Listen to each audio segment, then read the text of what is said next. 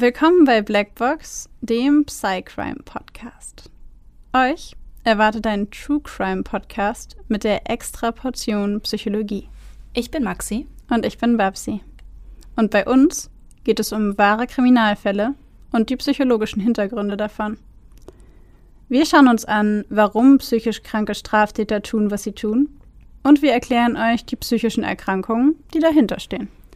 Einige unserer Fälle beinhalten ziemlich viel Gewalt, sowohl psychische, physische als auch mal sexuelle.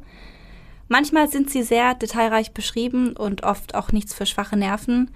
Deswegen empfehle ich euch, auf eure Emotionen zu achten und sollte es euch zu viel werden, schaltet ihr besser ab. Wir haben euch gewarnt. Ab und zu passiert es auch, dass wir bei der Aufnahme lachen oder eine Bemerkung machen. Das ist nie respektlos gemeint. Das liegt eher daran, dass wir sehr tief in der Materie drinstecken und das alles mit Humor ab und zu mal ein bisschen auflockern. Also bitte nicht falsch verstehen. Willkommen zurück zu einer neuen Folge Black Box. Äh, wir sind beide super excited und freuen uns sehr darauf, wieder im Studio zu sein. Ich freue mich insbesondere deswegen, weil ich wieder eine Stimme habe. Es ist eine Wohltat, sie zu hören, Babsi. Jetzt ist noch etwas ähm, krächzig vielleicht, aber sie ist wieder da. Und wir freuen uns, also der zweite Grund, weswegen wir uns freuen, ist eure ganzen Nachrichten. Wir haben so unglaublich viele Wrap-Ups von Spotify von euch bekommen. So viele Nachrichten, in denen ihr uns gesagt habt, wie cool ihr unseren Podcast findet und wie gerne ihr zuhört. Und Maxi und ich saßen äh, wegen Krankheit leider getrennt, aber saßen beide da und haben, das, haben uns das angeguckt und sind so ein bisschen auf und ab, äh, emotional auf und ab gesprungen, weil wir uns so sehr gefreut haben. Vielen, vielen Dank euch dafür. Genau, wir haben uns ultra gefreut. Ich habe auch, äh, ich glaube, ich habe jede einzelne Nachricht und jedes Foto auf Instagram abfotografiert und in meiner Camera Roll gespeichert und habe es allen gezeigt, so, guck mal da, von denen sind wir top und von dem sind wir auch top. Das war schon ziemlich cool, muss ich sagen. Also ihr habt uns sehr glücklich gemacht. Sehr glücklich gemacht. Wir hoffen, wir können äh, einen Teil dieses Glücks in dieser Folge und in allen kommenden Folgen wieder zurückgeben damit das immer so eine reziproke Geschichte wird, ne? Wir eine machen reziproke Geschichte. Ja, wir machen die ganzen Folgen und ihr freut euch und dann sagt ihr uns, wie cool ihr es findet und wir freuen uns. Und das können wir ewig hin und her. Das ist eine Win-Win-Situation. Ja, aber ja. Ja. Ach man, ich wollte es doch ein bisschen umschreiben. Schön, dann schaffen wir eben eine Win-Win-Situation. Äh, bitte, bitte entschuldige die Abkürzung. ähm, ja, und in unserer äh, Mini-Comeback-Folge geht es heute, wie der Titel schon verrät, um die schizotype Persönlichkeitsstörung. Die wurde sich von euch das ein oder andere Mal gewünscht und äh, euer Wunsch ist uns Befehl. Deswegen, äh, da ist sie. Genau, die wurde ja insbesondere deswegen gewünscht, weil wir darüber gesprochen haben in der Columbine-Folge, wo wir über Dylan gesprochen haben, weil bei ihm ja diese Diagnose im Raum stand und da haben einige von euch gefragt so, ey, was ist denn das eigentlich? Weil habt ihr noch nicht erklärt. Und deswegen ist diese Folge jetzt da, um das zu erklären. Und danach könnt ihr nochmal zu der Columbine Dylan Folge zurückgehen und nochmal reinhören, dann versteht ihr ganz genau, wovon wir da reden. Magst du uns einmal kurz und knapp erklären, was denn die schizotype Persönlichkeitsstörung eigentlich ist? Also. also.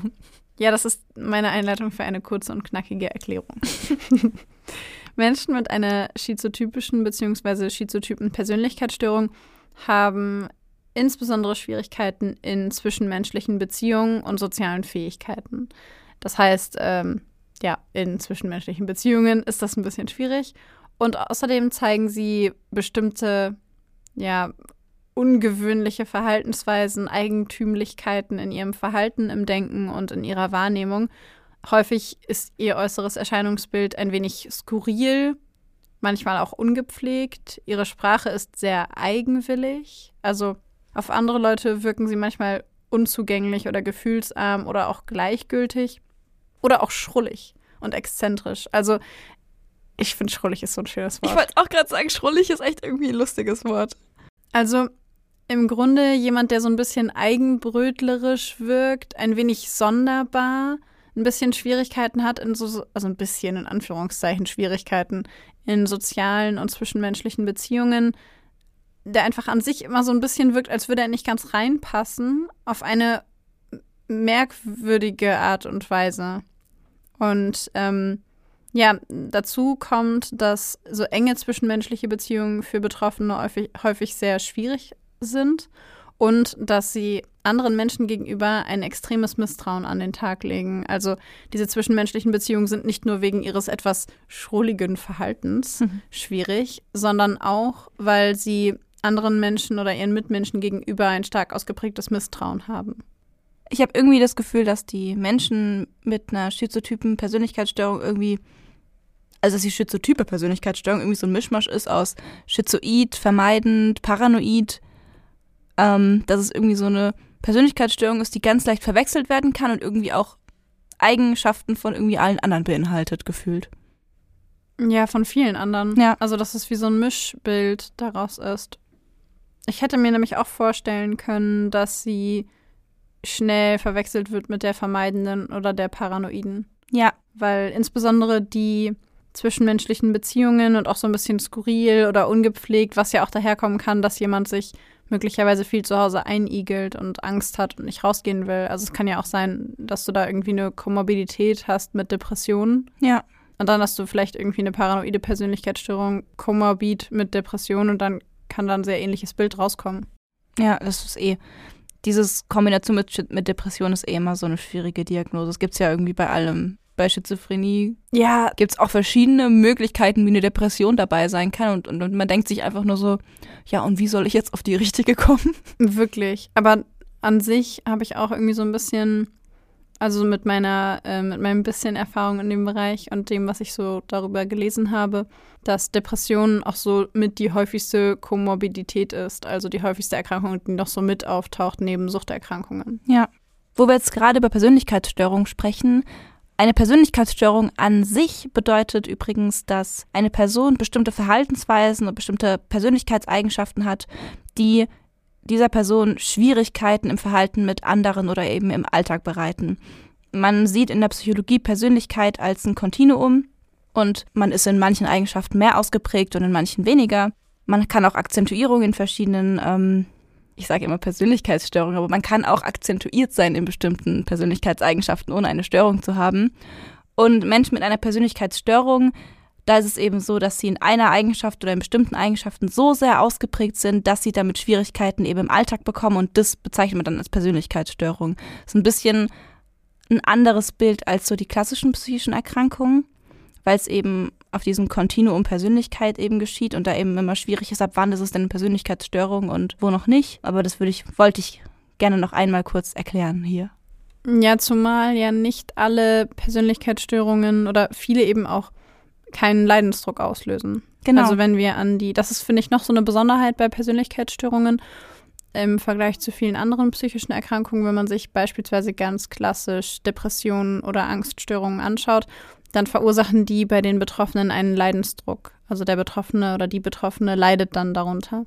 Bei einer Persönlichkeitsstörung muss das aber gar nicht unbedingt der Fall sein. Beispielsweise bei der antisozialen Persönlichkeitsstörung beziehungsweise ähm, bei der Psychopathie zum Beispiel, das ja eine extreme Ausprägung davon ist, gibt es keinen Leidensdruck. Da hat der Betroffene oder die Betroffene keinen Leidensdruck, aber die Störung besteht trotzdem. Genau, und besteht dann eben deshalb, weil eben dann entweder Leidensdruck bei anderen besteht, zum Beispiel bei Antisozialer, die wird ja oft in Zusammenhang mit Strafrechtlichem genutzt oder diagnostiziert und da ist dann eben fremd oder fremdgefährdendes Verhalten dabei und das ist dann eben auch wieder pathologisch. Und dieser Leidensdruck bei Persönlichkeitsstörung ist eben, ja, wie du richtig sagst, ist das nicht per se von den Symptomen, sag ich mal, die von der Persönlichkeitsstörung kommen, sondern wenn da überhaupt mal Leidensdruck da ist, dann ist er ja eher, resultiert er eher aus dem, aus der Interaktion mit anderen Menschen. Also wenn da eben Schwierigkeiten und Probleme auftauchen und immer wieder vielleicht zwischenmenschliche Probleme auftauchen, erst dann kommt dann eine Art Leidensdruck manchmal für die Betroffenen. Ja, das ist auf jeden Fall ein wesentlicher Unterschied zu ja. vielen psychischen Erkrankungen. Also anderen klassischen psychischen Erkrankungen. Genau. Um die Diagnose schizotype Persönlichkeitsstörung stellen zu können, müssen mindestens fünf, also nach DSM, wir haben ja irgendwann mal erklärt, ICD-10, DSM-5, unterschiedliche Klassifizierungssysteme, wir klassifizieren heute zur Ausnahme mal nach DSM 5. Und nach DSM 5 müssen mindestens fünf der folgenden Kriterien erfüllt sein, um diese Diagnose stellen zu können. Erstens, die Betroffenen haben Beziehungsideen Das heißt, sie beziehen Dinge und Ereignisse auf sich, die in Wirklichkeit eigentlich gar nichts mit ihnen zu tun haben. Das ist aber dann nicht so ausgeprägt, dass man von einem Beziehungswahn sprechen kann. Das heißt, ähm, es gibt ja Leute, ganz simples Beispiel, wenn ich jemanden treffe und der ist nicht nett mir gegenüber, dann kann ich ja sagen, hm, vielleicht hat er oder die heute einen schlechten Tag. Oder ich kann sagen, oh, ich glaube, die Person mag mich nicht. Oder ich glaube, ich habe irgendwas falsch gemacht. Das wäre dann, dass man Dinge auf sich selber bezieht und dass man denkt, das hat was mit mir zu tun. Und Aber auch kein Beziehungswahn, ja. Genau, das wäre kein Beziehungswahn, aber es wäre eine sehr ich-zentrierte Betrachtung von Ereignissen oder Beziehungen oder Verhaltensweisen von Menschen. Mhm. Das zweite ist seltsame Überzeugungen oder magische Denkinhalte, die ihr Verhalten beeinflussen. Die stimmen dann nicht mit den Normen oder Vorstellungen überein, die in ihrer eigenen Kultur üblich sind. Beispielsweise sind die Betroffenen abergläubig oder glauben an Hellseherei, Telepathie oder einen sechsten Sinn. Und bei Kindern und Heranwachsenden können da bizarre Fantasien oder Beschäftigungen vorkommen. Also ich finde, das passt so ein bisschen in dieses schrullig, ein bisschen merkwürdig. Ja, bei, wenn, bei dem Wort schrullig fällt mir auch irgendwie so eine, ich weiß nicht warum, aber da fällt mir so eine Wahrsager-Omi irgendwie ein. Mhm. Aber nicht, dass ihr jetzt denkt, oh ja, hm, mein Nachbar, der glaubt voll ans Hellsehen und an Telepathie. Ich glaube, der hat eine Schizotyp. Nein, nein, nein. Also nicht, Nein, nein, nur, nein, nein, nein, nein. nicht nur ein Symptom davon. Und wir sollten nicht so schnell diagnostizieren. Sagen wir nur dazu, weil wir wissen, wie schnell sowas geht. Berufskrankheit. Drittens, die Menschen haben ganz ungewöhnliche Wahrnehmungserfahrungen. Das heißt, sie haben gefühlt fast schon Illusionen, die sich auf den eigenen Körper beziehen. Das heißt, sie sehen irgendwelche Dinge oder spüren irgendwelche Dinge. Aber es ist nicht wie bei einer Halluzination, also dass etwas, weiß ich nicht, dass man da irgendwie einen Mann sieht, der irgendwo in der Ecke steht und, weiß ich nicht, einen pinken Hut auf hat oder so, sondern dass Leute bestimmte Dinge spüren. So wie sie an Hellsehen glauben, spüren sie auch bestimmte, weiß ich nicht, Energien zum Beispiel. Als nächstes Diagnosekriterium ist die, äh, also wird sich auf die Denk- und Sprechweise bezogen. Beispielsweise, also die ist halt sehr extravagant bei Menschen mit dieser Persönlichkeitsstörung. Sie ist zum Beispiel sehr vage oder sehr umständlich, sehr metaphorisch oder sehr übergenau oder stereotyp. Also, Himmel, ihr merkt das selber, ne? Also die Diagnosekriterien sind sehr vage formuliert, aber es, es geht einfach um eine auffällige Art und Weise zu kommunizieren, die sich in ihrer Art und Weise sehr unterscheidet. Es gibt ja zum Beispiel Menschen, wenn ich jemanden vor mir habe, der den ganzen Tag mit gefühlt Shakespeares Worten mit mir spricht, wäre das sehr auffällig. Und sowas in der Richtung ist damit gemeint. Ja. Dann sind die Betroffenen sehr argwöhnisch oder haben paranoide Vorstellungen, haben also das Gefühl, verfolgt zu sein vielleicht oder dass die Welt irgendwas Böses von ihnen will oder dass jeder über sie redet. Und das halt sehr ausgeprägt. Ihre gefühlsmäßigen Reaktionen sind unpassend oder eingeschränkt. Also Stichwort gezeigte Empathie, Mitgefühl, irgendwie an sich auf Dinge emotional reagieren. Bei Beerdigungen lachen zum Beispiel wäre eine sehr unpassende Reaktion. Ihr Verhalten oder also kontextabhängig eine unpassende Reaktion. Nicht, es gibt ja auch Situationen äh, bei Beerdigungen, bei denen man lachen kann, wo es in Ordnung ist. Ja, klar. Gut, aber ja, damit sind ja so Dinge gemeint wie, keine Ahnung, Wenn jemand gerade am Grab zusammenbricht, dann fängt man nicht an zu lachen. ge- zum Beispiel sowas. Ich, ich ja. denke, darauf können wir uns einigen. ich, ich glaube auch. Ihre äußere Erscheinung oder auch ihr Verhalten sind etwas seltsam, exzentrisch oder merkwürdig. Schrullig. Schrullig. Ähm, ungewöhnlicher Kleidungsstil, sehr ungewöhnliche Frisuren, Kombination, Farbkombination. Ähm, ich muss immer so ein bisschen an jemanden denken, der sich, also es ist völlig absurd, ich weiß gar nicht, warum ich das im Kopf habe, aber bei, also bei auffällig und exzentrisch muss ich immer an so eine Mischung von Mittelalter und Gothic denken. So Mittelalter-Goth mit aber ganz wilden Farben. Ja. Ja. Ja, gut, das wäre ein, ein, eine exzentrische äußere Erscheinung. Ja. Ja. Also um Gottes Willen, nichts gegen Menschen, die sich Mittelalter-Goth mit, mit verrückten Farben anziehen. Ne? Mega cool, own it, mach das, finde ich cool. nicht falsch verstehen. Es geht ja um die Kombination quasi. Und ich weiß auch nicht, warum ich da selber dran denken muss. Also genau hier auch wieder ähm, nicht direkt diagnostizieren, von wegen, vielleicht die Tochter vom Nachbarn zieht sich so an. Das bedeutet nicht, dass diese Tochter eine schizotype Persönlichkeitsstörung oder generell irgendeine psychische Erkrankung hat. Hier wieder Kontext und es müssen mehr Kriterien erfüllt sein für eine Diagnose. Genau. Dann haben Betroffene keine oder fast keine engen Freunde oder Vertraute, außer Verwandte ersten Grades, sprich entweder Geschwister oder Eltern. Mhm. Das, das sind alle Verwandten ersten Grades.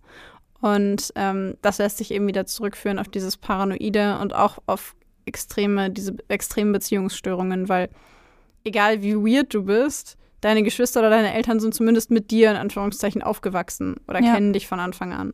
Genau, und neuntens ist es dann, sie haben eine sehr ausgeprägte soziale Angst, die mit zunehmender Vertrautheit nicht abnimmt. Das heißt, egal wie nah man jemandem steht, der diese Art von Persönlichkeitsstörung hat, die soziale Angst bleibt.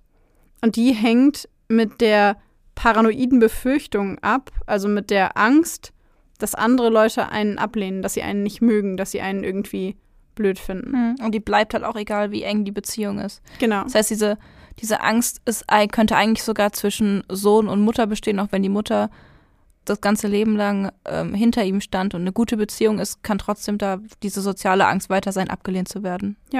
Genau. Nach dem ICD-10 wird das Störungsbild übrigens gar nicht den Persönlichkeitsstörungen zugeordnet, was ich persönlich ganz interessant finde, Ja. sondern den schizophrenen und wahnhaften Störungen.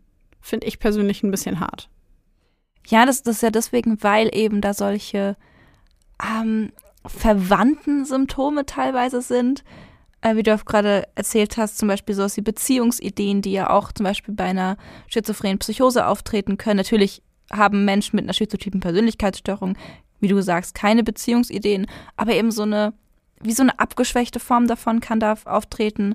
Diese ungewöhnlichen Wahrnehmungserfahrungen, Aberglaube, der jetzt nicht zur Kultur passt. Und diese ausgeprägten Ängste und paranoiden Vorstellungen sind ja auch was, was in der Schizophrenie sehr viel stärker auch auftritt. Also von daher kann ich diese Einordnung schon nachvollziehen. Mm, Aber ich sehe auch beim DSM-5, dass es bei den Persönlichkeitsstörungen ist. Also ich würde da nicht entscheiden wollen, wo es hingehört.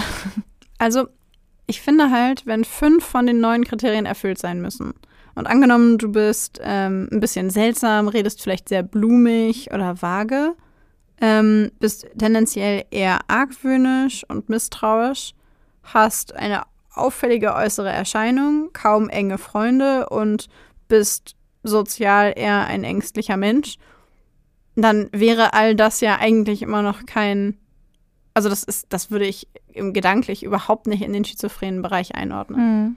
Ich glaube, ich glaube auch ehrlich gesagt, dass die offizielle Begründung ähm, ist die, dass die Störung häufiger bei Menschen vorkommt, in deren Familie schon schizophrene Erkrankungen bestehen und dass da angenommen wird, dass dann die schizotype Persönlichkeitsstörung zum Teil des genetischen Spektrums von Schizophrenie gehört und dass es eben deswegen da eingeordnet wird, weil es irgendwie genetisch oder in den bisherigen Fällen irgendwie familiär verwandtschaftlich mit Schizophrenie zusammenhängt. Das ist die offizielle Begründung, obwohl ich die Begründung, dass die Symptome ähnlich sind, auch irgendwie sinnvoll finde. Hm. Aber ja, du hast schon recht, wenn da diese fünf Kriterien zutreffen, die eben nichts mit Warninhalten zu tun haben, dann Passt es nicht so richtig. passt es nicht so richtig. Nee. Ja, finde ich auch.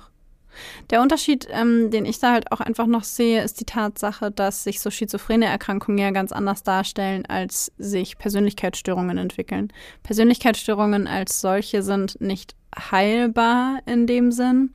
Sie sind therapierbar und Menschen können lernen, damit umzugehen und können tatsächlich auch lernen, so gut damit umzugehen, dass nach ähm, einigen Jahren an Therapie in einem ja, Test für Persönlichkeitsstörungen die Störung gar nicht mehr auftreten würde. Also Ja. man würde sie im Test gar nicht mehr sehen, obwohl sie mal diagnostiziert wurde, weil sie sehr gut therapiert worden ist. Das trifft bei allen Persönlichkeitsstörungen zu, wobei manche besser und manche sehr, sehr viel schlechter therapierbar sind. Stichwort antisozial oder narzisstische, sehr schwer. Ähm, und bei einer schizophrenen Erkrankung ist der Verlauf ja tendenziell eher nicht so, dass man sagt, das kann man nicht therapieren und das kommt auch in Schüben. Das kommt ja immer mal wieder in Phasen, wohingegen eine Persönlichkeitsstörung etwas sehr Konstantes ist, weil es eben die Persönlichkeit betrifft. Ja. Obwohl ich mich meine zu erinnern, dass schizotype Persönlichkeitsstörungen auch teilweise mit Antipsychotika behandelt werden können. Da Aber wir, da kommen wir später noch zu. da wären wir dann auch wieder bei den, ähm, bei den genetischen und auch hormonellen und Neurotransmitterbeziehungen, die sie dann wieder mit schizophrenen Erkrankungen gemein Ja. hätten. Irgendwie voll spannend. Das ist super gerade. spannend, ja. Ich finde es auch richtig interessant. Wo wir jetzt gerade ja schon davon sprechen, dass schizotype Persönlichkeitsstörungen häufiger bei Menschen vorkommen, in deren Familie bereits eine Schizophrenie besteht. Ähm, generell wird ja geschätzt, dass ein bis vier Prozent der Bevölkerung von der schizotypen Persönlichkeitsstörung betroffen sind. Dabei trifft es anscheinend häufiger Männer als Frauen. Und natürlich ist bei der Diagnose, wie wir natürlich auch jedes Mal betonen, immer wichtig, die Symptomatik von anderen Erkrankungsbildern abzugrenzen, also Differentialdiagnosen zu machen. Ähm, also sprich auszuschließen, dass es eine Schizophrenie ist, auszuschließen, dass es eine wahnhafte Störung ist. Genau, wie wir schon am Anfang gesagt haben, weil ich glaube auch, dass es bei dieser Persönlichkeitsstörung super schwer ist, die Differentialdiagnose korrekt und sauber durchzuführen. Das glaube ich ehrlich gesagt auch. Gut, jetzt wo wir schön erklärt haben, was die schizotype Persönlichkeitsstörung ist, würde ich sagen, wollen wir mit unserem Fall beginnen. Ja, und da meine Stimme wieder da ist, bin heute ich dran. Ah, Ich freue mich, deine wunderschöne Stimme schon wieder zu hören. Ach du. Ach nee. Jetzt hören wir doch auf. Mm. Die Leinwand flackert. Ein Mann ist zu sehen. Er trägt einen Anzug und sieht mit strengem Blick die Frau an, die ihm gegenüber sitzt. Die beiden sind umzingelt von großen, breitschultrigen, grimmig dreinschauenden Männern, werden von ihnen mit Argusaugen beobachtet. Der Mann und die Frau unterhalten sich leise miteinander. Ein Handy liegt zwischen ihnen auf dem Tisch. Das Gespräch wirkt alles andere als angenehm. Jedes Wort wirkt wohl überlegt. Die Anspannung ist nahezu greifbar. Man spürt, dass gleich etwas passieren wird. Die beiden Personen tauschen kleine Umschläge aus. Die Frau sagt etwas. Sie spricht leise und wählt ihre Worte mit Bedacht. Der Mann antwortet ihr, dass er keine Zeugen in dieser Angelegenheit wünsche. Auf einmal erscheint eine Pistole in seiner Hand. Mit den Worten, dass niemand die Frau vermissen werde, richtet der Mann die Waffe auf die ihm gegenüber sitzende Frau. Diese scheint jedoch nicht vor Angst zu erstarren, ganz im Gegenteil. Gelassen hebt sie die Hand und deutet auf den Fernseher, der oben in der rechten Ecke des Raumes hängt und das Bild eines Kongressabgeordneten zeigt, dessen plötzliches Verschwinden das Hauptthema der abendlichen Nachrichten ist. Ihn vermisse man sehr wohl, macht sie ihrem Gegenüber klar. Dann deutet sie auf das Handy, das der Mann noch einige Sekunden zuvor dazu genutzt hat, eine SMS zu verschicken. In ruhigem, leicht provokantem Tonfall eröffnet sie ihm, dass er diese SMS gerade vom Handy des vermissten Kongressabgeordneten verschickt habe. Und dass nun, da diese Information durch die Leitungen und Verbindungen an das ermittelnde Polizeiteam gesendet wurde, eine Gruppe bewaffneter Beamter nicht mehr lange auf sich warten lasse. Schockiert schnellt sein Blick zu dem Handy, dann sind quietschende Autoreifen zu hören. Blaulicht strahlt durch die Fenster. Plötzlich springt die Frau auf, schlägt die beiden großen Männer hinter sich mit Leichtigkeit zu Boden, reißt ihrem Widersacher die Waffe aus der Hand und schlägt auch ihn damit bewusstlos. Immer mehr Menschen erscheinen auf der Leinwand, als das SWAT-Team das Gebäude stürmt, fallen die ersten Schüsse. Viele Menschen befinden sich in dieser Nacht von Freitag auf Samstag in Saal 9 des Century Kinos in Aurora, Colorado. Gebannt sitzen sie in der Dunkelheit, die Augen auf die große Leinwand geheftet, auf denen sich gerade die ersten Szenen des neuen Batman-Films The Dark Knight Rises abspielen. Lange haben sie auf die Fortsetzung gewartet, nun ist es endlich soweit. Popcorn raschelt, in der letzten Reihe wird aufgeregt getuschelt. Trotz der späten Stunde ist keiner in diesem Raum müde. Alle verfolgen die Geschichte von Batman und seinem neuen Widersacher Bane. Sehen, wie Anne Hathaway sich auf der Leinwand auf den Boden wirft und den hereinstürmenden Polizisten zuruft, wohin ihr Angreifer verschwunden ist. Auch die 25-jährige Ashley Moser sitzt mit ihrer sechsjährigen Tochter Veronica unter den Zuschauenden. Obwohl der Film erst ab 13 Jahren zugelassen ist, hat Ashley heute entschieden, Veronica mitzunehmen. Sie ist ein großer Batman-Fan und freut sich sehr, endlich mal einen Erwachsenenfilm mit ihrer Mama sehen zu dürfen. Bisher schlägt sie sich ganz gut. Gruselig wurde es bisher noch nicht. Veronica ist zuversichtlich, den Film wie eine große sehen zu können. Als jedoch die ersten Schüsse im Film fallen, zuckt sie zusammen. Gab es nicht gerade direkt hinter ihr einen lauten Knall, ähnlich wie die im Film? Sie reißt den Kopf herum und sieht dichten Rauch hinter sich aufsteigen. Sofort kriecht Panik in ihr hoch. Ihre Mutter bemerkt es, lächelt sanft und beruhigt ihre kleine Tochter. Sie hält den Rauch für Special Effects, die das Kino für die Premiere des neuen Batman-Films auffährt. Als auch noch Schüsse zu hören sind, dreht sie sich mit einem Grinsen um, möchte wissen, ob da tatsächlich Schauspieler sind, die die Szene eventuell sogar noch nachstellen, die gerade auf der Leinwand gezeigt wird. Und tatsächlich kommen die Schüsse nicht aus irgendwelchen Lautsprechern. Da ist ein junger Mann. Er trägt eine Weste, einen Helm, hat wirre Locken und eine Waffe. Und er zielt auf die Zuschauer.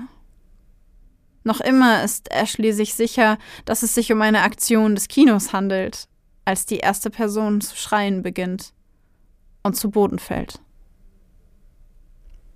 James Egan Holmes steht seelenruhig im Kinosaal, als die Panik losbricht. Bewaffnet mit einem Sturmgewehr, einer Glock und einer Remington sieht er zu, wie die Zuschauer einer nach dem anderen langsam realisieren, dass es sich bei den Schüssen, die er abgegeben hat, nicht um Special Effects handelt. Er lächelt. Ein Lächeln, das durch die Gasmaske, die er trägt, nicht zu erkennen ist sieht, wie sich das Tränengas aus der Granate, die er in die 300 Menschen Menge geschmissen hat, langsam ausbreitet. Hört die Menschen, wie sie husten, keuchen, nach Luft ringen. Dann blickt er auf die Leinwand. Dort ist die Schießerei in den Straßen Gothams noch immer in vollem Gange. Ein neues Lächeln stiehlt sich auf sein Gesicht. Wie passend. Fast zeitgleich mit den Menschen auf der Leinwand hebt er erneut sein Sturmgewehr, zielt auf die fliehenden Kinobesucher und drückt den Abzug. Matthew McQuinn ist 27 Jahre alt, als er gemeinsam mit seiner Freundin Samantha im Kinosaal 9 des Century Kinos in Aurora sitzt und den Schützen bemerkt. Aus den Augenwinkeln erkennt er, wie ein junger Mann mit rotem, wirren Haar und einer Gasmaske wild um sich schießt. Er bemerkt den dichten Rauch, der plötzlich um ihn herum aufsteigt, spürt, wie seine Augen zu brennen beginnen, ringt röchelnd nach Luft. Sein Blick jedoch taxiert weiter den rothaarigen Mann, der mit der Waffe weiterhin scheinbar wahllos auf die Besucher schießt und sich mit seinem Sturmgewehr immer mehr in Richtung des Paares dreht. Als er sie erreicht, wirft Matthew sich ohne zu überlegen vor seine Freundin Samantha, um sie, wenn nötig, mit seinem eigenen Körper zu schützen. Keine Sekunde später wird sein Körper von Kugeln durchbohrt. Matthew McQuinn stirbt noch vor Ort vor den Augen seiner Freundin, die er mit seiner selbstlosen Tat vor dem sicheren Tod bewahrt. Auch Ashley und Veronica ducken sich, versuchen den tödlichen Schüssen auszuweichen. In ihren Gesichtern steht die reine Panik. Während Ashley noch panisch überlegt, wie sie ihre Tochter vor dem Tod bewahren und aus diesem Kinosaal befördern kann, wird sie von einem heftigen Ruck zur Seite gerissen und verliert das Bewusstsein. Eine Kugel dringt in ihren Hals ein bleibt neben ihrer Luftröhre stecken. Veronica fährt herum, sieht noch, wie ihre Mutter zu Boden geht und wird ebenfalls von den tödlichen Schüssen des Schützen getroffen. Sofort bricht sie neben ihrer Mutter auf dem Boden zusammen.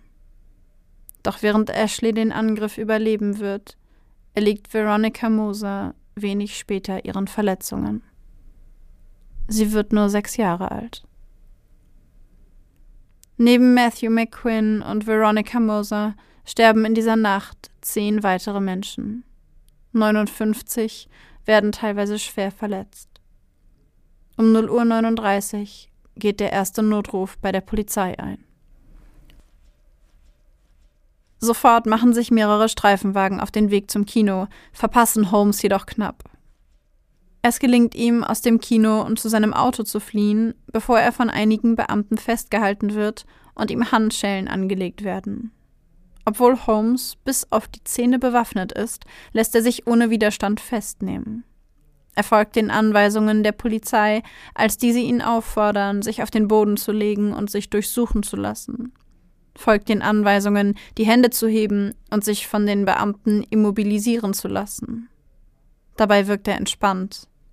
Er wirkt nicht so, wie man es von einem Menschen erwarten würde, der gerade mehrere Menschen getötet hat. Außerdem verrät er der Polizei freiwillig, dass sich in seiner Wohnung Sprengstoff befinde, der losgeht, sobald jemand das Apartment betritt. Die Polizisten nehmen die Drohung ernst. Und tatsächlich finden die Sprengstoffexperten bei einer späteren Überprüfung eine immense Menge an Sprengstoff in seiner Wohnung. 30 selbstgebaute Granaten sowie etwa 40 Liter Treibstoff die vermutlich bei einem unbedachten Betreten der Wohnung explodiert wären und das gesamte Stockwerk zerstört hätten. Genauso wie von Holmes beschrieben. James Egan Holmes kommt in Untersuchungshaft und verbleibt dort, bis am 30. Juli 2012 offiziell Anklage gegen ihn erhoben wird. Für jede Person, die bei der Schießerei getötet wurde, wird Holmes wegen vorsätzlichen Mordes und wegen Mordes mit extremer Gleichgültigkeit angeklagt. Außerdem wegen Besitzes von Sprengstoff und wegen Anstiftung zur Gewalt. Das Verfahren wird eröffnet und Zeugen werden geladen.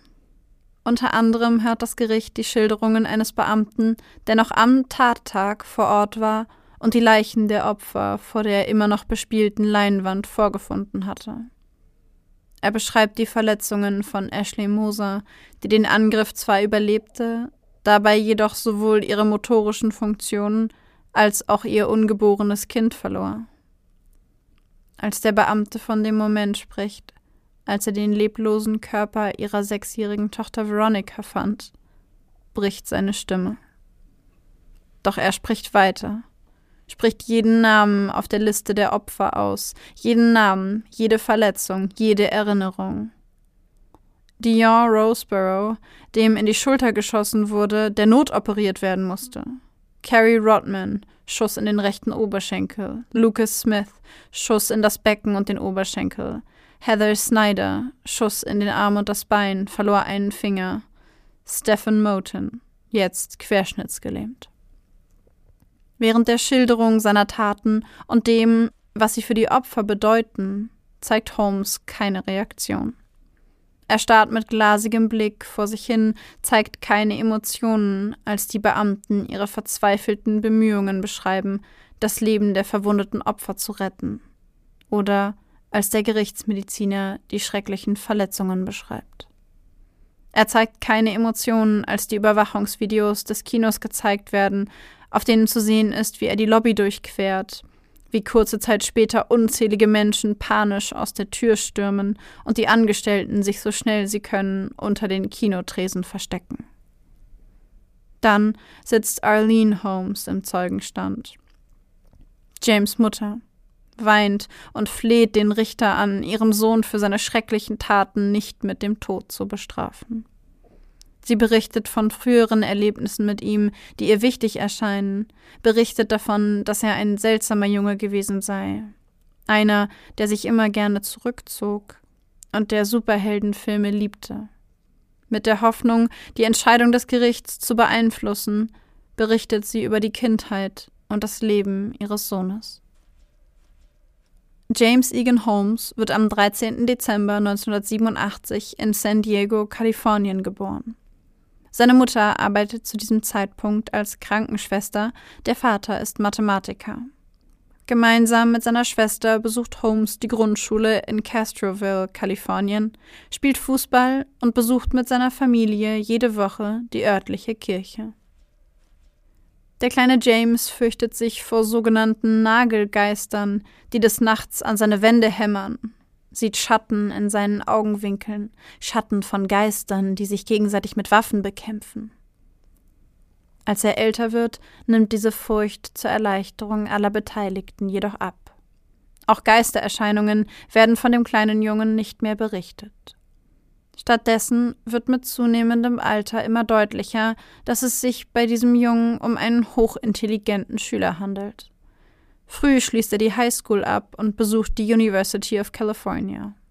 Dort bewohnt er eine Einzimmerwohnung im Wohnheim und schließt sein Studium der Neurowissenschaften im Jahr 2010 mit der höchsten Auszeichnung und als einer der besten 1% seines Jahrgangs ab.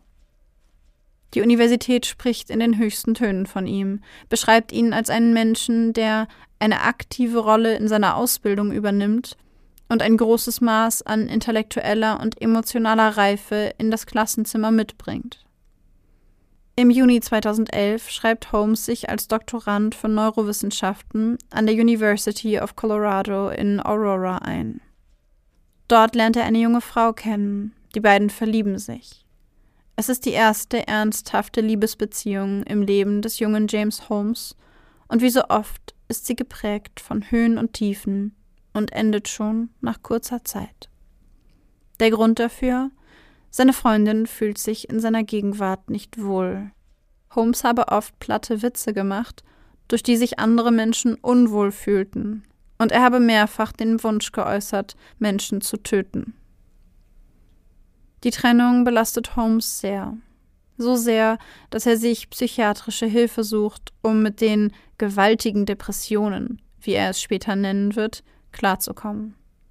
Die Fachleute, mit denen er daraufhin spricht, beschreiben ihn als ängstlich, erkennen Symptome einer Zwangsstörung.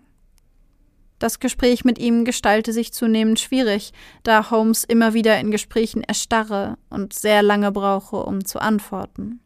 Höflichkeitsfloskeln fehlen dem neuen Patienten vollkommen. So sagt er nie Guten Tag oder Auf Wiedersehen, wenn die Sitzung beendet ist. Besonders hervorgehoben wird in der schriftlichen Dokumentation, dass Holmes offensichtlich daran denke, Menschen zu töten.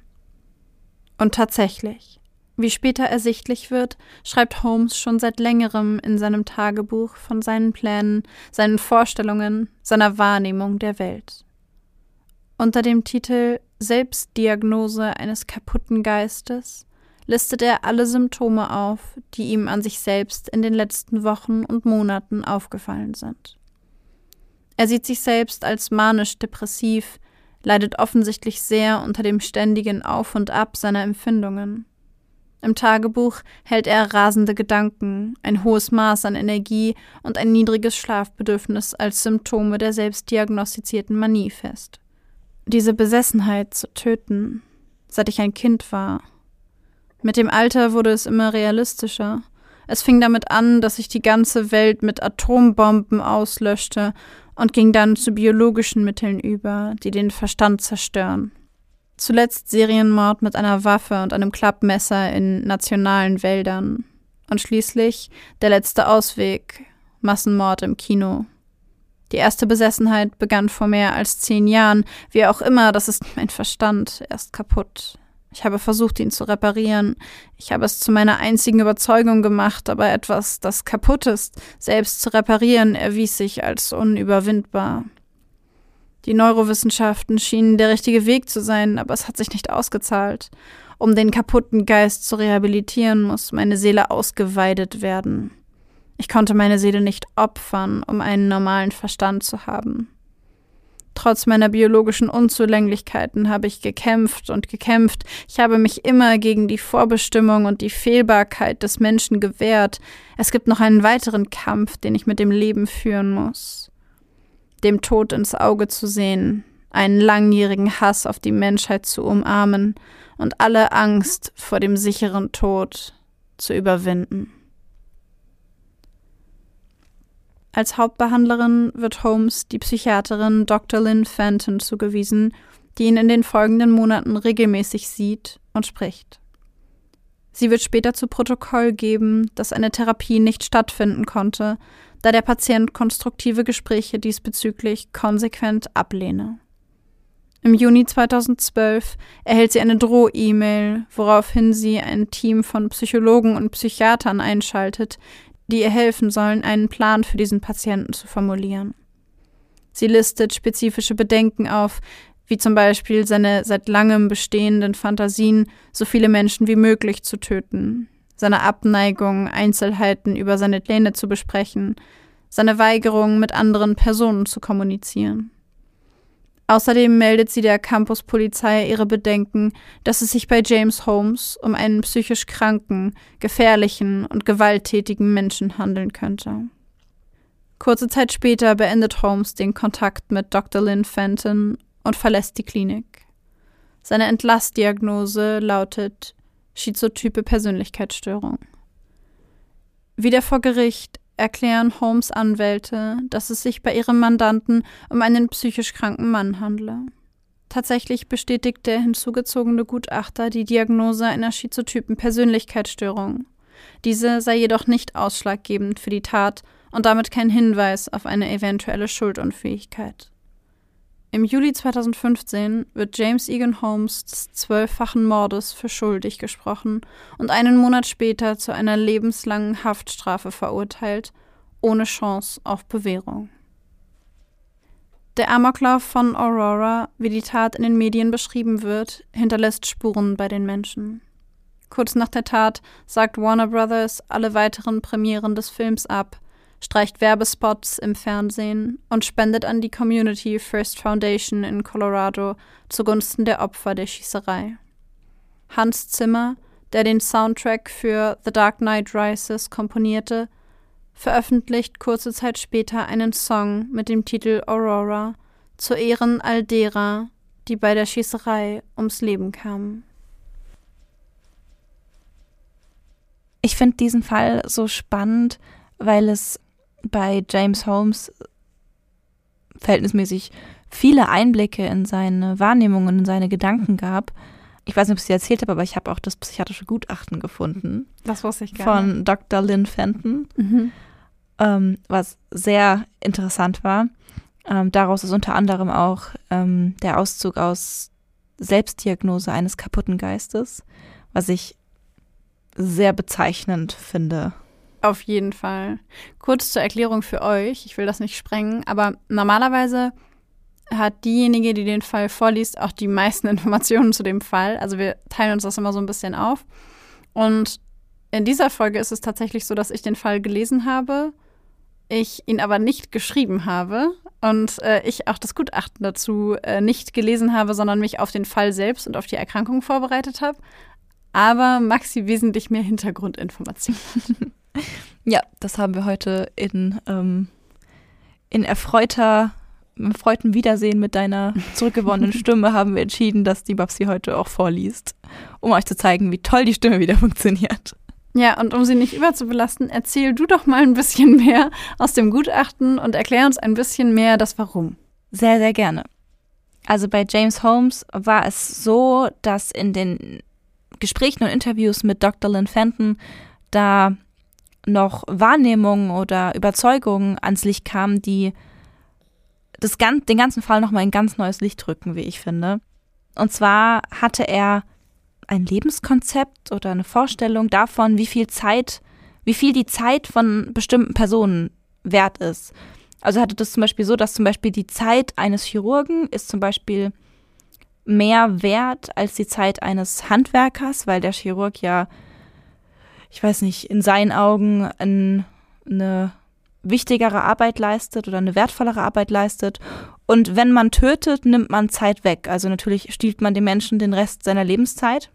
Und er bezeichnete Lebenszeit oder generell menschliche Zeit als, ein, als menschliches Kapital.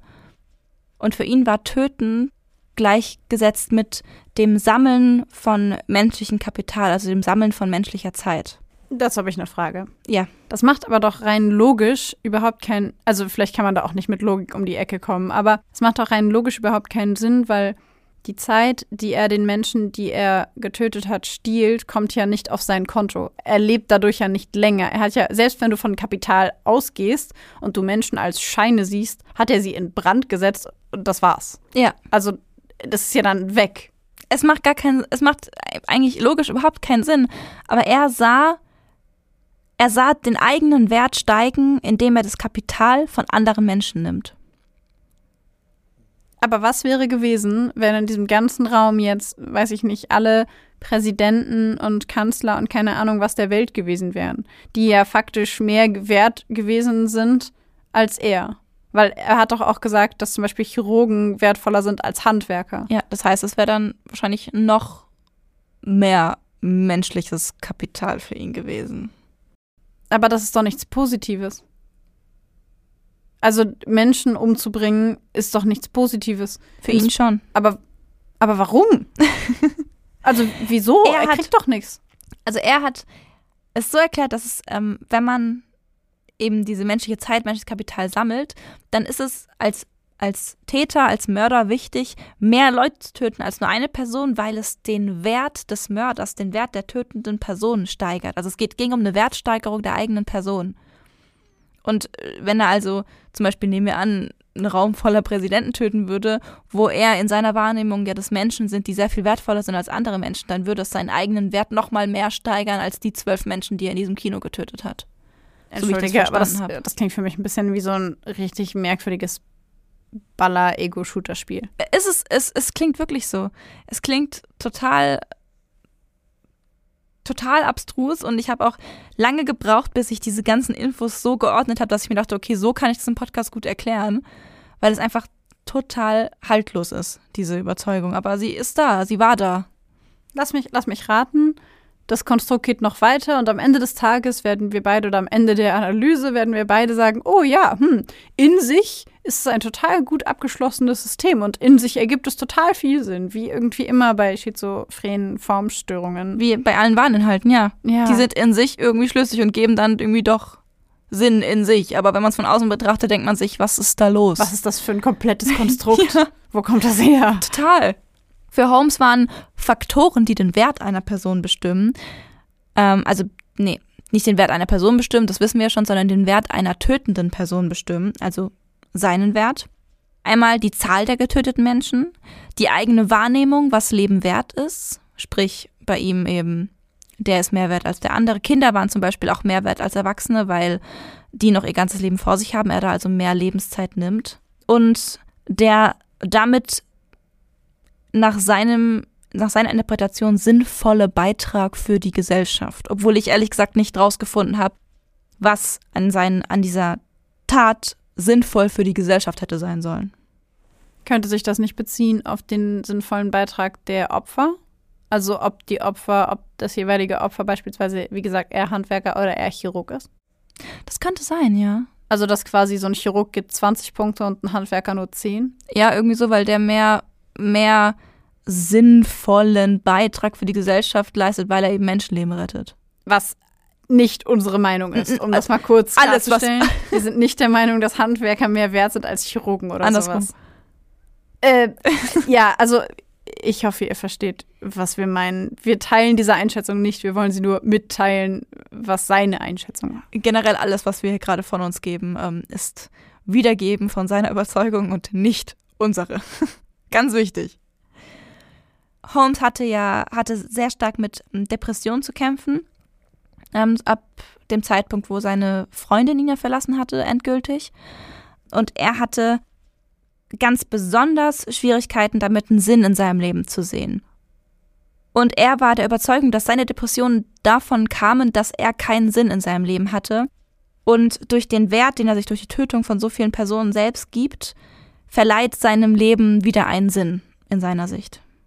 Ist das irgendwie nachvollziehbar, wie ich es gerade erkläre? Das, das heißt, er hat ähm, in seinem Leben keinen Sinn gesehen und diese Depressionen haben ihn quasi wertlos gemacht. ja. Und dadurch, dass er Menschen getötet hat, hat er seinen eigenen Wert gesteigert, was se- seiner Logik nach dann auch seine Depression heilt, weil seine Depression nur daraus entstanden ist, dass er sich wertlos gefühlt hat. Und wenn er diesen Wert steigert durch das Töten von Menschen, dann heilt er seine Depression durch Mord. Ganz genau.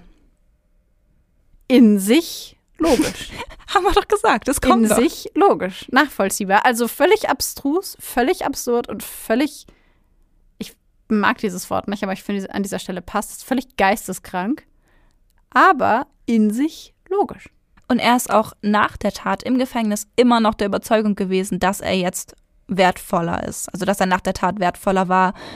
Ähm, obwohl er natürlich natürlich bewusst war, dass andere nicht der Meinung waren oder sind, weil die Gesellschaft eben andere Vorstellungen hat als er. Für ihn gibt es kein richtig oder falsch, aber für sich selbst hat er mehr Wert dadurch gewonnen und hat sich dann auch im Nachhinein dadurch nach eigenen Angaben besser und wertvoller gefühlt. Ich finde das ziemlich furchtbar, wenn ich darüber nachdenke, wie dieses sechsjährige Mädchen in dem Kinosaal gestorben ist. Ich, musste da gerade dran denken, weil du vorhin gesagt hast, in seinen Augen waren Kinder mehr wert, um seinen Selbstwert zu erhöhen. Und dann musste ich dann denken an Ashley und an Veronica und daran, dass Ashley ja sogar schwanger gewesen ist nochmal. Ja, ich, ich frage mich, ob er das. Nee, das wusste er bestimmt nicht. Ich hoffe, dass er es nicht wusste, weil wahrscheinlich hätte das dann 30 Punkte gegeben auf der Skala. Das hätte auf jeden Fall noch mehr gegeben, ja. also, weißt du, wie ich meine? Das Es ist, halt- total, das ist total. Wenn du über Also es dieses Wertesystem nachdenkst, ist das richtig pervers. Ja, es ist, es ist wirklich pervers, richtig diese Vorstellung. pervers. Also diese Vorstellung, dass wenn er gewusst hätte, dass da noch ein ungeborenes Kind zu, Tod, zu Tode gekommen ist, dass es eigentlich für ihn ja noch, äh, noch erstrebenswerter die Tat macht. Ja. Noch Das ist wertvoller. So, das ist so schon schrecklich. Ich finde es auch richtig krass. Also ich musste gerade, wir sind ja so direkt in die Gutachten- und Analysegeschichte eingetaucht, aber ich musste gerade daran denken, wie viele Menschen da gestorben sind und an diese furchtbare Geschichte mit diesem kleinen Mädchen, das einmal Batman im Kino gucken wollte. Ja, boah, und da habe ich auch, da gibt es Artikel auch ähm, darüber, dass die Mutter, die Ashley, war danach auch im Koma ähm, und ist aufgewacht und anscheinend hat sich niemand getraut, ihr zu sagen, dass Veronica gestorben ist eine Weile. Also nicht eine Weile, ich weiß nicht genau wie lange, aber dass es ihr nicht sofort gesagt wurde, weil sich niemand getraut hat, einer Mutter so die schlimmste Nachricht zu überbringen, die man ihr überbringen kann. Verständlich. Ich meine, stell dir vor, du bist mit deiner Tochter im Kino und du bist schwanger. Und dann reißt dir irgendwas quasi den Boden unter den Füßen weg, du bist bewusstlos. Und das nächste Mal, dass du aufwachst, liegst du in einem Krankenhaus, du bist nicht mehr schwanger und deine Tochter ist tot. Du hast einfach alles verloren. Es ist halt einfach, es ist so die furchtbarste Sache, die dir passieren kann. Ich muss auch sagen, ähm, wir machen es heute echt irgendwie umgekehrt, ne? Erst, erst Hintergrund und dann äh, über den Fall sprechen irgendwie. Die Szene, wo Matthew sich vor seine Freundin wirft, um Oh sie zu Gott. retten. Ich habe so Gänsehaut beim Vorlesen Gänsehaut bekommen. Also so. Das sind halt so Szenen, die man sich wie in einem Film vorstellt, von denen man irgendwie nicht glaubt, dass es, dass es das wirklich gibt, weil es einfach Ja. so dramatisch ist. Ja. Das ist vor allem auch, wie, wie schrecklich muss es auch für sie gewesen sein, zu wissen, dass ihr Freund. Für sie gestorben ist. Ja. Ja.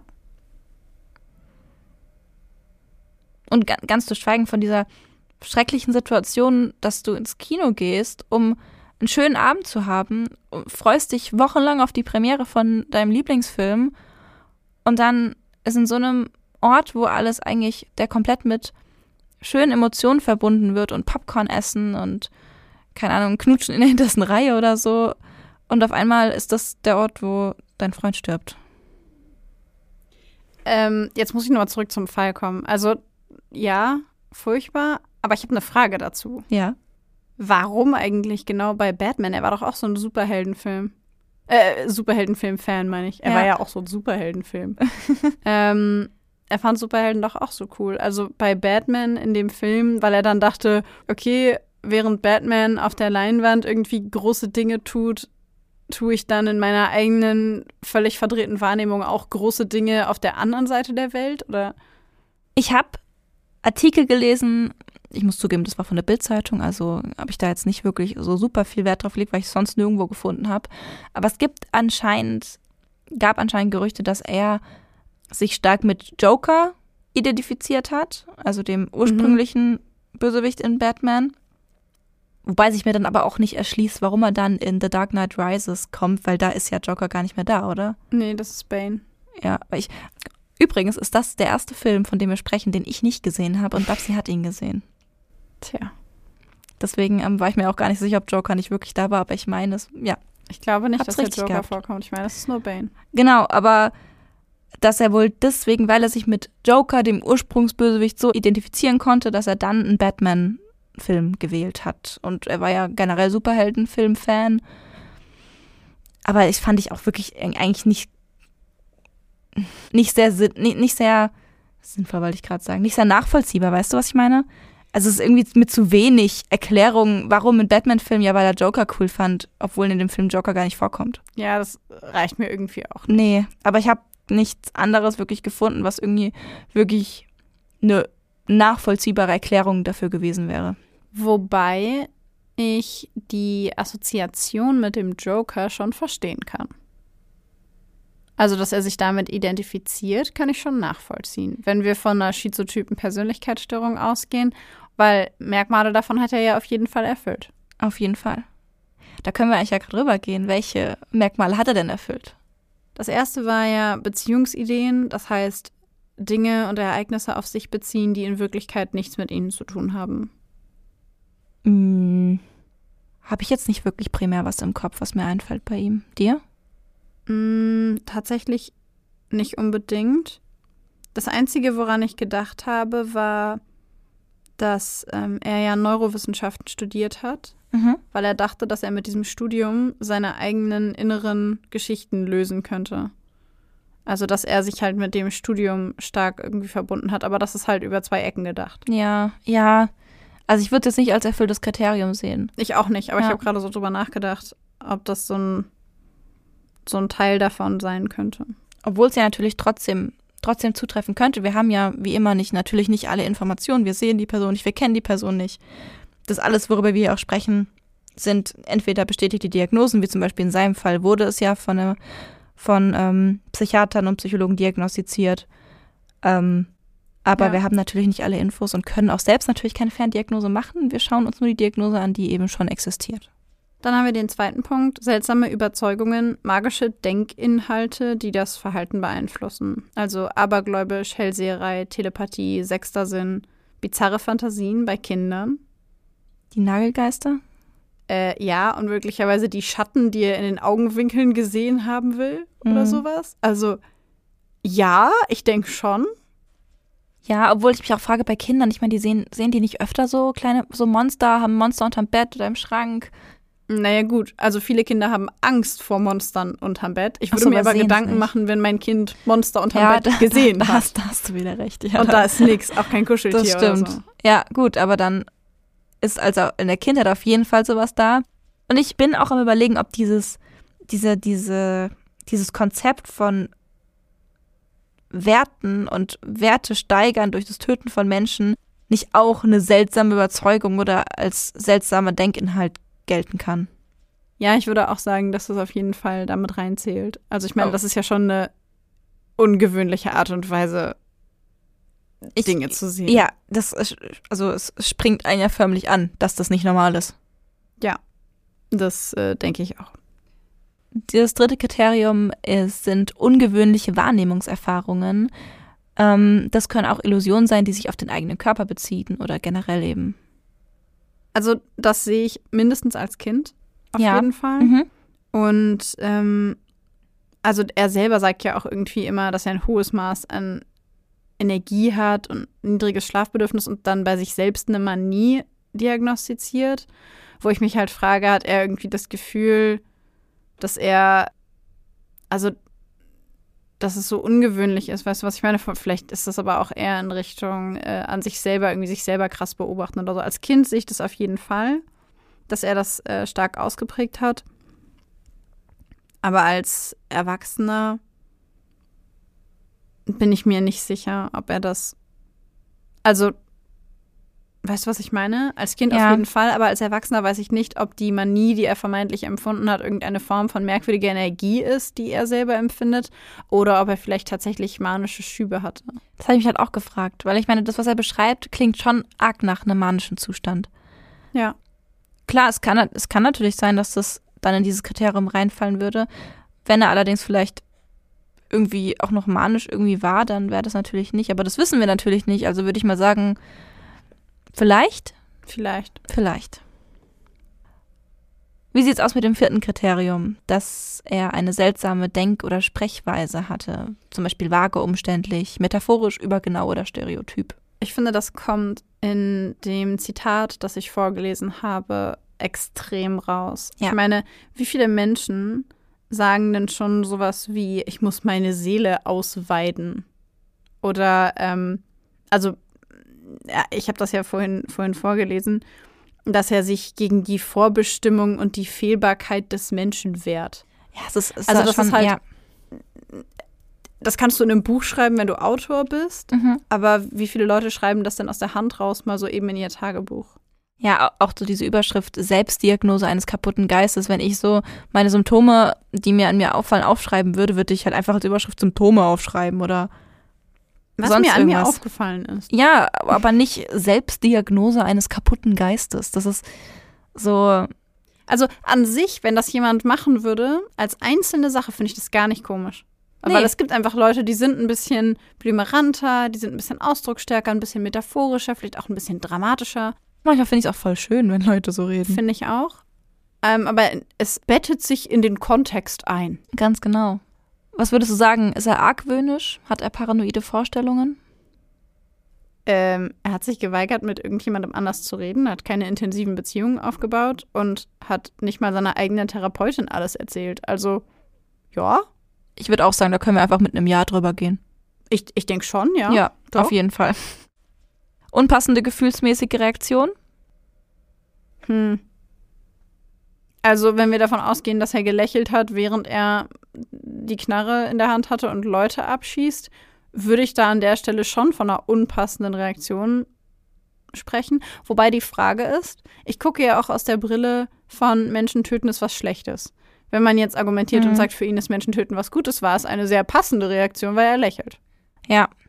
Also, das Ja, jetzt bitte niemand Aber falsch. ich, aber ich, ich glaube, selbst wenn man das in dem Kontext sehen würde, würde es trotzdem das Kriterium erfüllen, weil es einfach gesellschaftlich einfach ultra unpassend ist.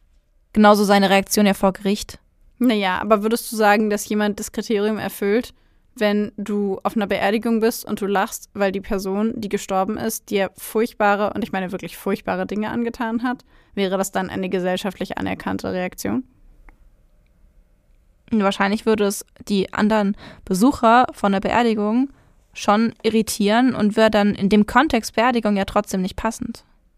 Mm, Ich weiß nicht, ich stelle mir halt unter unpassender Gefühlsregung eher etwas vor, das auch unpassend ist zu der eigenen Gefühlsregung der Person.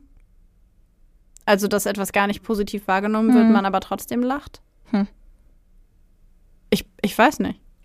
Da bin ich mir jetzt auch nicht sicher, ob das Kriterium dann erfüllt wäre. Hm. Können wir auch als vielleicht lassen. Wir lassen es als vielleicht und ihr könnt uns gerne mal sagen, was ihr dazu denkt, ähm, weil wir sind da ja gerade so ein bisschen hin und her gerissen. Und zwar könnt ihr uns natürlich immer gerne auf Instagram schreiben, da heißen wir Blackbox der Podcast, alles klein und zusammengeschrieben. Oder ihr schreibt uns eine E-Mail, was viele von euch schon sehr, sehr fleißig getan haben. Richtig cool. Und zwar schreibt ihr da an blackboxderpodcast at gmail.com. Genau.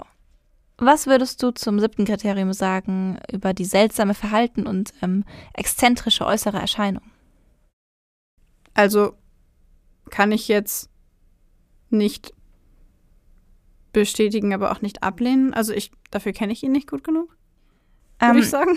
ich habe bei der Recherche ein Bild von ihm gesehen und anscheinend war er jemand, der oft seine Haare gefärbt hat und zwar in sehr, sehr grellen Farben. Bei der Verhandlung sitzt er da und erinnert einen an Pumuckl, weil er so richtig leuchtend rotes Haar hat und ganz wirr und das in alle, alle Richtungen absteht. Und anscheinend war er jemand, der sein Aussehen oft sehr gravierend verändert hat. Hm. Also die Hintergrundinformation hatte ich nicht, Mhm. aber dann könnte man ja sagen, dass es zutreffend ist. Man, man könnte sagen, ja, also so ganz grelle Haarfarben könnte man in dem Kontext vielleicht dann als erfülltes Kriterium sehen. Könnte man, muss man aber nicht, weil ich kenne ganz viele Leute, die sich die Haare in grellen Farben färben und die ich jetzt nicht. Ne, also das ist halt wieder nur so ein Kriterium. Ja, nicht, dass genau. ihr uns da falsch versteht. Aber ja, damit wäre es im Grunde erfüllt, ja. Mhm. Was denkst du über das achte Kriterium von keine oder fast keine engen Freunde und Vertraute, außer halt Verwandte. Ich glaube, ich sage, dass es zutrifft. Ich meine, klar, er hatte diese eine Freundin, wo es aber ja sehr schnell dann zu Ende ging. Und sonst ist ja nicht wirklich was von Freunden berichtet. Ja. Stimmt. Also ich würde schon sagen, ich meine, Menschen mit einer schizotypen Persönlichkeitsstörung können ja trotzdem Kontakte haben.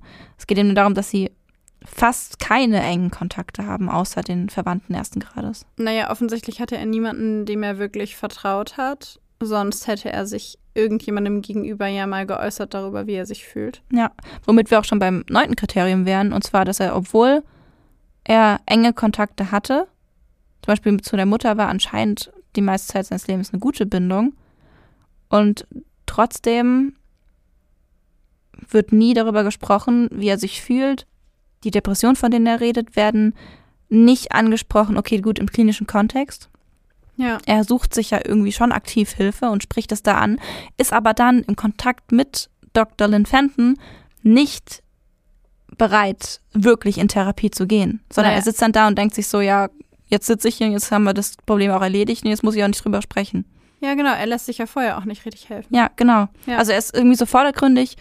Also irgendwie ist da ja so ein Bestreben, sich helfen zu lassen, aber dann, wenn es darum geht, sich zu öffnen oder wirklich Therapie zuzulassen, da ist dann nicht mehr möglich. Also da Ja. macht er dann nicht weiter. Ja, ich finde, was auch dafür spricht, ist halt, dass die, die Therapeuten oder Psychologen ihm vorher ja auch schon eine zwanghafte ähm, oder eine Zwangsstörung diagnostiziert haben und sowas, was in Richtung Angststörung geht.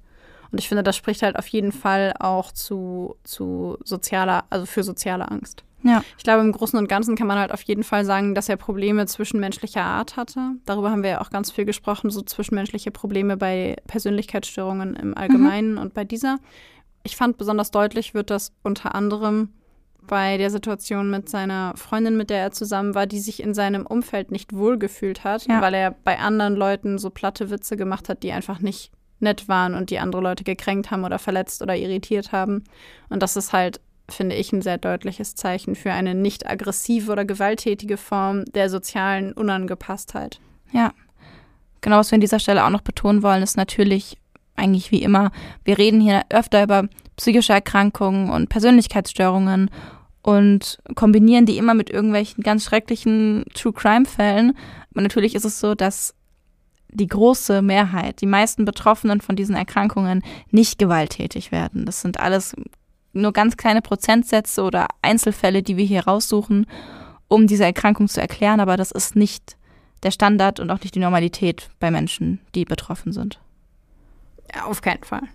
Das Fall. möchten wir nur nochmal betonen und klarstellen. Was ich bei James Holmes noch ganz interessant fand, weil wir es ganz am Anfang ja von genetischen Prädispositionen hatten, ist, dass die Schwester seines Vaters tatsächlich schizophren gewesen ist. Und auch sein Opa väterlicherseits hatte wohl eine psychiatrische bzw. psychologische Vergangenheit in Form von irgendwelchen psychischen Erkrankungen. Das heißt, diese ähm, Theorie, die du am Anfang genannt hast, dass es ähm, nach ICD-10 eben in diesem Bereich der schizophrenen Formstörungen fällt, wäre damit auch bestätigt. Ja, total. Wie in jeder Folge, in der wir über psychische Erkrankungen sprechen, möchten wir auch heute wieder einen kurzen Blick auf die Ursachen von der schizotypen Persönlichkeitsstörung werfen. Es wird angenommen, dass auch hier wieder ähm, eine multifaktorielle Bedingtheit besteht, wie eigentlich immer multifaktoriell bedingt. Multifaktoriell. oh nein, verdammt, das war noch. Das war Neurobiologie-Betonung. wir müssen uns noch gescheite Betonung für Aber multifaktoriell sowas bedingt. wie multifaktoriell? Oh, ein Einspieler, Ja, genau. der immer kommt, wenn wir multifaktoriell das bedingt ist sagen. genial. Können wir das machen? Oh, wir können es bestimmt machen. Das müssen wir machen. Wir müssen das machen. Okay. Okay, weiter im Text. Also, die schizotype Persönlichkeitsstörung ist multifaktoriell bedingt. Multifaktoriell. Stellt euch vor, es wäre richtig cool. Es wäre ultra cool, das müssen wir machen. Wir brauchen so einen Knopf. Wie bei, wie bei äh, Stefan Raab. Wie bei äh, TV Total, ja. genau. Auch mit so einem, wie heißt das? Nippelmix hieß das doch, oder? Oh Gott, Maxi. Okay, ja, aber jetzt ist gut. Okay, Ja. jetzt hier. Zurück zur Professionalität. Wir reden hier über wichtige fachliche Dinge. Multifaktoriell bedingte Persönlichkeitsstörung. Ganz genau. So, wie gesagt, multifaktoriell bedingt. Dabei ist es sehr wahrscheinlich, dass genetische Faktoren eine Rolle spielen, vor allem wenn man bedenkt, dass die schizotype Persönlichkeitsstörung nach dem ICD-10 in die gleiche Sparte eingeordnet wird wie Schizophrenie und wahnhafte Störungen. Da wissen wir ja schon, dass genetische Faktoren eine große Rolle spielen und dementsprechend wird es bei der schizotypen Persönlichkeitsstörung auch angenommen. Vor allem, weil eben, ähm, wie wir auch schon gesagt haben, es bei Menschen häufiger vorkommt, bei denen eben eine schizophrene Erkrankung in der Familie besteht. Aber über diese neurobiologischen Aspekte werden wir, denke ich mal, nochmal eine Folge machen, weil das, glaube ich, auf jeden Fall genug Stoff ist, um nochmal eine ganze Folge zu füllen und jetzt einfach komplett den Rahmen sprengen würde. Lasst uns auf jeden Fall wie äh, immer wissen, ob euch eine Neurobiologie-Folge dazu interessieren würde, dann machen wir da auf jeden Fall noch was. Bei dem Autismus-Spektrum-Störung war das Feedback sehr, sehr groß, deswegen haben wir es gemacht. Also hier Frage an euch, äh, ihr habt die Macht, machen wir das oder machen wir es nicht? Unabhängig von den neurobiologischen Aspekten wird generell bei Persönlichkeitsstörungen auch vermutet, dass Traumatisierungen oder Trauma ja, traumatische Erlebnisse in der Kindheit zur Entstehung beitragen können.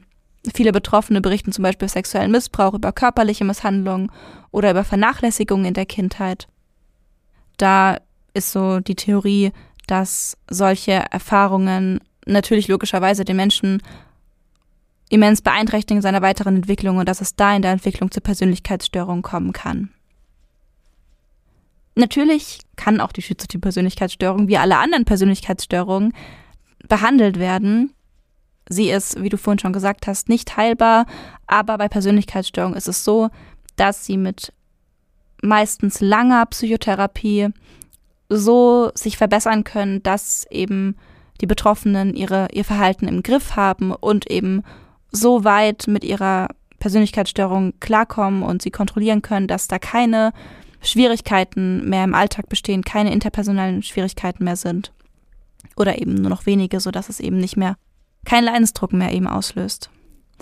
In der Therapie ist dann oft sowas, dass Sozialkompetenztrainings zum Beispiel angewandt werden, eben wenn Menschen eben, wie wir schon berichtet haben, Schwierigkeiten mit sozialen Kontakten haben, mit sozialen Interaktionen das Ziel der Therapie ist halt eigentlich, dass die Patienten wieder Beziehungen zur Außenwelt aufnehmen, zwischenmenschliche Kontakte zulassen können und außerdem auch bei Menschen, die damit Schwierigkeiten haben, dass sie die Fähigkeit bekommen, zwischen ihren eigenen Gedanken und der realen Welt zu unterscheiden, was zum Beispiel bei James Holmes vielleicht ähm, sinnvoll gewesen wäre, bei dieser Überzeugung mit diesem Ansammlung von Werten, dass man da eben vielleicht hätte erreichen können, dass dann Unterscheidung ist zwischen was sehe ich und was ist einfach total unlogisch und nicht real und was ist eigentlich, was ist eigentlich wirklich die Therapie von Depressionen, wenn es eben wirklich der Anreiz für ihn war, Menschen zu töten, seine eigene Depression zu heilen, sage ich mal. Auf jeden Fall. Anhaltende Stressfaktoren oder Belastungen können aber auch dazu führen, dass Betroffene in aktuellen Beziehungen Probleme sehen, die da eigentlich gar nicht sind. Also dass auch da wieder unterschieden werden muss zwischen was ist da und was nicht. Mhm. Und warum fühle ich mich gerade so? Also habe ich zum Beispiel vielleicht das Gefühl, dass mein Leben mich gerade überfordert oder fühle ich mich eingeengt, weil ich bestimmte Entscheidungen getroffen habe, die mir im Nachhinein vielleicht gar nicht so gut tun. Und beziehe ich dieses Gefühl möglicherweise auf meine Beziehung und denke mir, oh, ich glaube, meine Beziehung tut mir nicht gut, Dabei ist das Problem gar nicht die Beziehung, sondern möglicherweise andere Stressoren oder Lebensentscheidungen, die ich getroffen habe, die nichts mit meiner Beziehung zu tun haben. Und das zu hinterfragen und Stressfaktoren in der Therapie zu erkennen und zu verändern und zu lernen, damit umzugehen, sich die eigenen Gefühle bewusster zu machen. Also dieses ganze Package quasi ist dann etwas, das in der Psychotherapie noch weiter, ja, weiter ausgeführt werden sollte. Ja. Insbesondere geht es darum, dass Patienten ihre eigenen Gefühle mehr erkennen und bewusster empfinden, dass sie ihre eigenen Stärken und Schwächen kennen und dass sie selbst Bedingungen schaffen, in denen sie gut mit ihrem eigenen Leben und ihrem Wahrnehmen umgehen können. Dazu gibt es auch noch die Therapiemöglichkeit mit Psychopharmaka. Wir haben ja vorhin schon gesagt, dass die Erkrankung in einigen Aspekten der Schizophrenie ähnelt und dass auch die Ursachen ähnlich sein könnten. Und deswegen werden häufig antipsychotische Medikamente in einer sehr viel niedrigeren Dosierung als bei der Schizophrenie, aber eben auch antipsychotische Medikamente verschrieben, um da eben dafür zu sorgen, dass sich beispielsweise Auffälligkeiten im Denken oder in der Wahrnehmung verändern oder verringern, besser gesagt. Ja, würde jetzt zum Beispiel Sinn machen bei diesen Beziehungsideen, die zwar schwach sind, aber eben vielleicht da sein können. Und bei der Schizophrenie ist es ja auch so, dass Antipsychotika das reduzieren können, dass eben solche psychotischen Symptome komplett sich zurückbilden. Und von daher finde ich, macht es schon Sinn, da in Einzelfällen mit geringer antipsychotischer Medikation ranzugehen. Ja. In Summe geht es also bei der Therapie im Grunde darum, sowohl auf medikamentöser als auch auf therapeutischer Ebene mehr Bewusstsein beim Patienten oder der Patientin zu schaffen und auf der anderen Seite dafür zu sorgen, dass eigentlich unbedeutende, in Anführungszeichen, Reize nicht so immens werden oder stark wahrgenommen werden, dass sie für den Patienten als bedrohlich oder besonders einschüchternd oder besonders wichtig empfunden werden. Das ist ja zum Beispiel so bei diesen ganzen, irgendjemand kann Telepathie, irgendwelche Halluzinationen, irgendwelche verrückten Gedanken über die Welt, die eigentlich gar nicht, also verrückt in Anführungszeichen, ne? also mhm. Beziehungsmuster oder sowas, die sehr stark bewertet werden, dass diese Reize sehr stark bewertet werden. Und da kann man eben mit der Therapie einfach gut entgegenwirken. Genau. Ja, und damit würde ich sagen, sind wir auch schon am Ende unserer Folge, auch schon am Ende unserer Folge auch angelangt. Schon. Ich glaube, das ist eine längere. Ich glaube auch, dass das heute mal eine längere Folge ist. Aber über die schizotype Persönlichkeitsstörung gab es auch viel zu erzählen. Ja, und ich fand auch den Fall wirklich natürlich total erschreckend, aber auch sehr interessant, vor allem weil es da so viel über die schizotype Persönlichkeitsstörung zu entdecken ja, gab. Wirklich interessant. Wir hoffen jedenfalls, dass es euch auch gefallen hat. Und äh, ja, dann hören wir uns äh, wie immer nächste Woche mit einer neuen Folge. Und wir sagen Tschüss. Tschüss.